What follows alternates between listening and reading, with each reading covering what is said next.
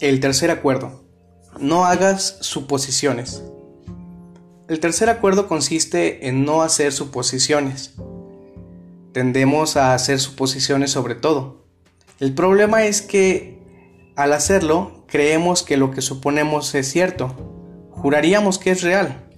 Hacemos suposiciones sobre lo que los demás hacen o piensan.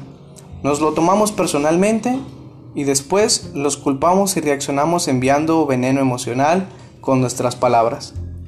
Este es el motivo por el cual siempre que hacemos suposiciones nos buscamos problemas.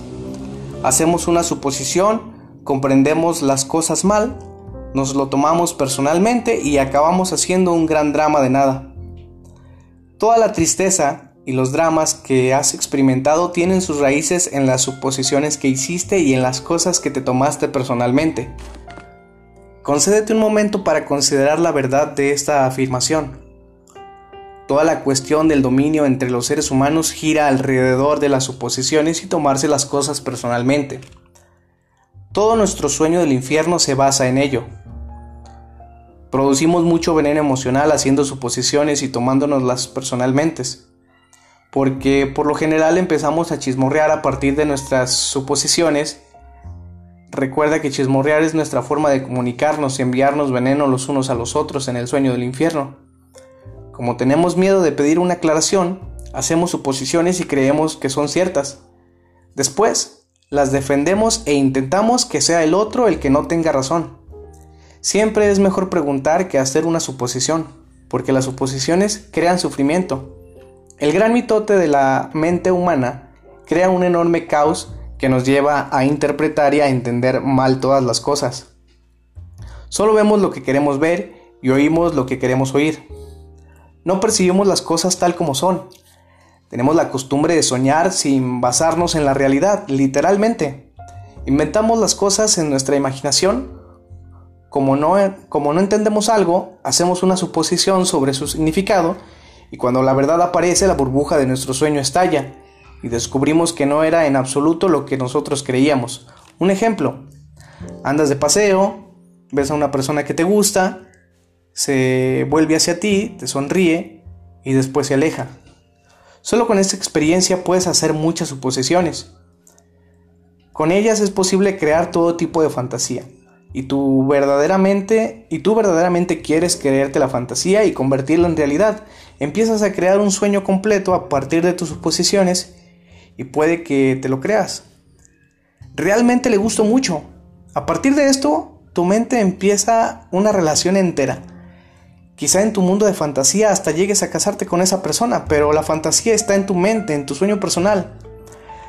Hacer suposiciones en nuestras relaciones significa buscarnos problemas. A menudo suponemos que nuestra pareja sabe lo que pensamos y que no es necesario que le digamos lo que queremos porque suponemos que hará lo que queremos porque nos conoce muy bien. Si no hace lo que creemos que debería de hacer, nos sentimos realmente heridos y decimos, debería de haberlo hecho. Otro ejemplo, decides casarte y supones que tu pareja ve el matrimonio de la misma manera que tú. Después, de, después, al vivir juntos, descubres que no es así. Esto crea muchos conflictos, sin embargo, no intentas clarificar tus sentimientos sobre el matrimonio, el marido regresa a casa del trabajo, la mujer está furiosa y el marido no sabe por qué. Quizás sea porque la mujer hizo una suposición. No le dice a su marido lo que quiere porque supone que él la conoce tan bien que ya lo sabe, como si pudiera leer su mente. Se disgusta porque él no satisface sus expectativas. Hacer suposiciones en las relaciones conduce a muchas disputas, dificultades y malentendidos con las personas que supuestamente amamos.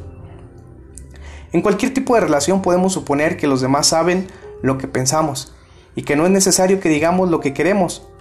Harán lo que queremos porque nos conocen muy bien y si no lo hacen, si no hacen lo que creemos que deberían de hacer, nos sentimos heridos y pensamos, ¿cómo ha podido hacer eso? Debía haberlo sabido. Suponemos que la otra persona sabe lo que queremos.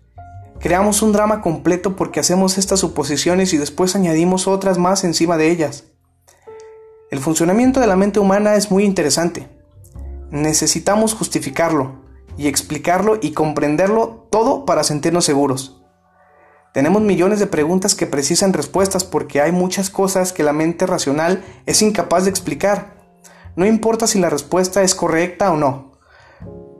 Por sí sola, bastaría para que nos sintamos seguros. Esto es lo que la razón por lo cual hacemos suposiciones. Si los demás nos dicen algo, hacemos suposiciones. Y si no nos dicen nada, también hacemos suposiciones para satisfacer nuestra necesidad de saber y reemplazar la necesidad de comunicarnos. Incluso si oímos algo y no le entendemos, hacemos suposiciones sobre lo que significa y después creemos en ellas. Hacemos todo tipo de suposiciones porque no tenemos el valor de preguntar. La mayoría de las veces hacemos nuestras suposiciones con gran rapidez y de una manera inconsciente, porque hemos establecido acuerdos para comunicarnos de esta forma. Hemos acordado que hacer preguntas es peligroso y que la gente que nos ama debería saber lo que queremos o cómo nos sentimos. Cuando creemos algo, suponemos que tenemos razón hasta el punto de llegar a destruir nuestras relaciones para defender nuestra posición. Suponemos que todo el mundo ve la vida del mismo modo que nosotros. Suponemos que los demás piensan, sienten, juzgan y maltratan como nosotros lo hacemos. Esta es la mayor suposición que podemos hacer y es la razón por la cual nos da miedo ser nosotros mismos ante los demás, porque creemos que nos juzgarán, nos convertirán en sus víctimas, nos maltratarán y nos culparán como nosotros mismos lo hacemos. De modo que incluso antes de que los demás tengan la oportunidad de rechazarnos, nosotros ya nos hemos rechazado a nosotros mismos. Así es como funciona la mente humana. También hacemos suposiciones sobre nosotros mismos, y esto crea muchos conflictos internos. Por ejemplo, supones que eres capaz de hacer algo y después descubres que no lo eres. Te sobreestimas o te subestimas a ti mismo porque no te has tomado el tiempo necesario para hacerte preguntas y contestarlas. Tal vez necesitas más datos sobre tu situación en particular, o quizá necesitas dejar de mentirte a ti mismo sobre lo que verdaderamente quieres. A menudo cuando inicias una relación con alguien que te gusta, tienes que justificar porque te gusta. Solo ves lo que quieres ver y niegas algunos aspectos de esa persona que te disgustan. Te mientes a ti mismo con el único fin de sentir que tienes razón. Después de hacer suposiciones, y una de ellas es, ¿mi amor cambiará a esta persona? Pero no es verdad, tu amor no cambiará a nadie. Si las personas cambian es porque quieren cambiar, no porque tú puedas cambiarlas. Entonces ocurre algo entre vosotros dos y te sientes dolido. De pronto ves que no quisiste, de pronto ves lo que no quisiste ver antes. Solo que ahora está amplificado por tu veneno emocional y ahora tienes que justificar tu dolor emocional y echarle la culpa de tus decisiones a los demás. No es necesario que justifiquemos el amor. Está presente o no lo está. El amor verdadero es aceptar a los demás tal como son, sin tratar de cambiarlos, sin intentar cambiarlos si intentamos cambiarlos significa que en realidad no nos gustan. Por supuesto, si decides vivir con alguien, si llegas a ese acuerdo, siempre será mejor que sea una persona exactamente como tú quieres que sea. Encuentra a alguien a quien no tengas que cambiar en lo absoluto. Resulta mucho más fácil hallar a alguien que ya sea como tú quieres que sea que intentar cambiar a una persona. Además, ese alguien debe quererte tal como eres para no tener que hacer cambios en lo absoluto. Si otra persona piensa que tienes que cambiar, eso significa que en realidad no te ama tal como eres. ¿Y para qué estar con alguien si tú no eres tal como quieres que sea? Debemos ser quienes somos, de modo que no tenemos que presentar una falsa imagen. Si me amas tal como soy, muy bien, tómame. Si no me amas tal como soy, muy bien, adiós. Búscate a otro. Quizás suene duro, pero este tipo de comunicación significa que los acuerdos personales que establecemos con los demás son claros e impecables. Imagínate tan solo el día en el que dejes de suponer cosas de tu pareja o a la larga de, a la larga de cualquier persona. Tu manera de comunicarte cambiará completamente y tus relaciones ya no sufrirás y en tus relaciones ya no sufrirás más a causa de conflictos creados por suposiciones equivocadas. La manera de evitar las suposiciones es preguntar. Asegúrate de que las cosas que te queden claras. Si no comprendes algún algo, ten el valor de preguntar hasta clarificarlo.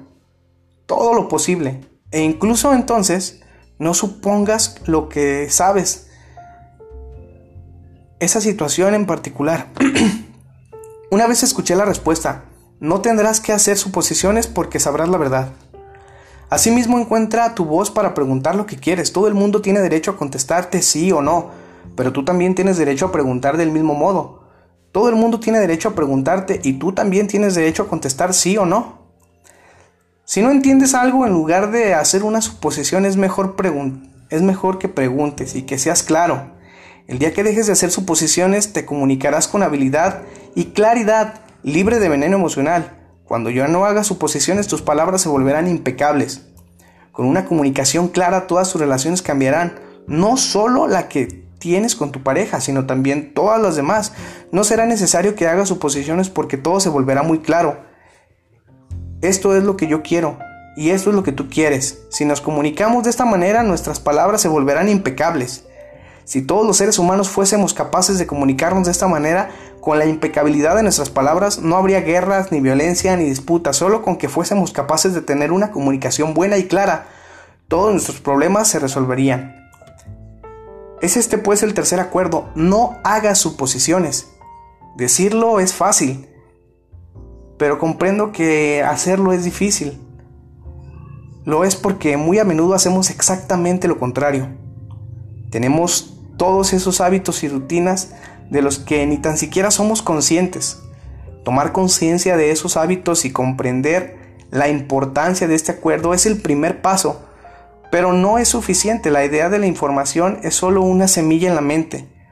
Lo que realmente hará que las cosas cambien es la acción Actuar una y otra vez fortalece tu voluntad, nutre la semilla y establece una base sólida para que el nuevo hábito se desarrolle. Tras muchas repeticiones, estos nuevos acuerdos se convertirán en parte de ti mismo y verás cómo la magia de tus palabras harán que dejes de ser un mago negro para convertirte en un mago blanco. Un mago blanco utiliza las palabras para crear, dar, compartir y amar. Si haces un hábito de este acuerdo, transformarás completamente tu vida. Cuando transformas todo tu sueño, la magia aparece en tu vida. Lo que necesitas te llega con gran facilidad porque el espíritu se mueve libremente en ti. Y esta es la maestría del intento, del espíritu, del amor, de la gratitud y de la vida. Este es el objetivo del tolteca. Este es el cambio hacia la libertad personal.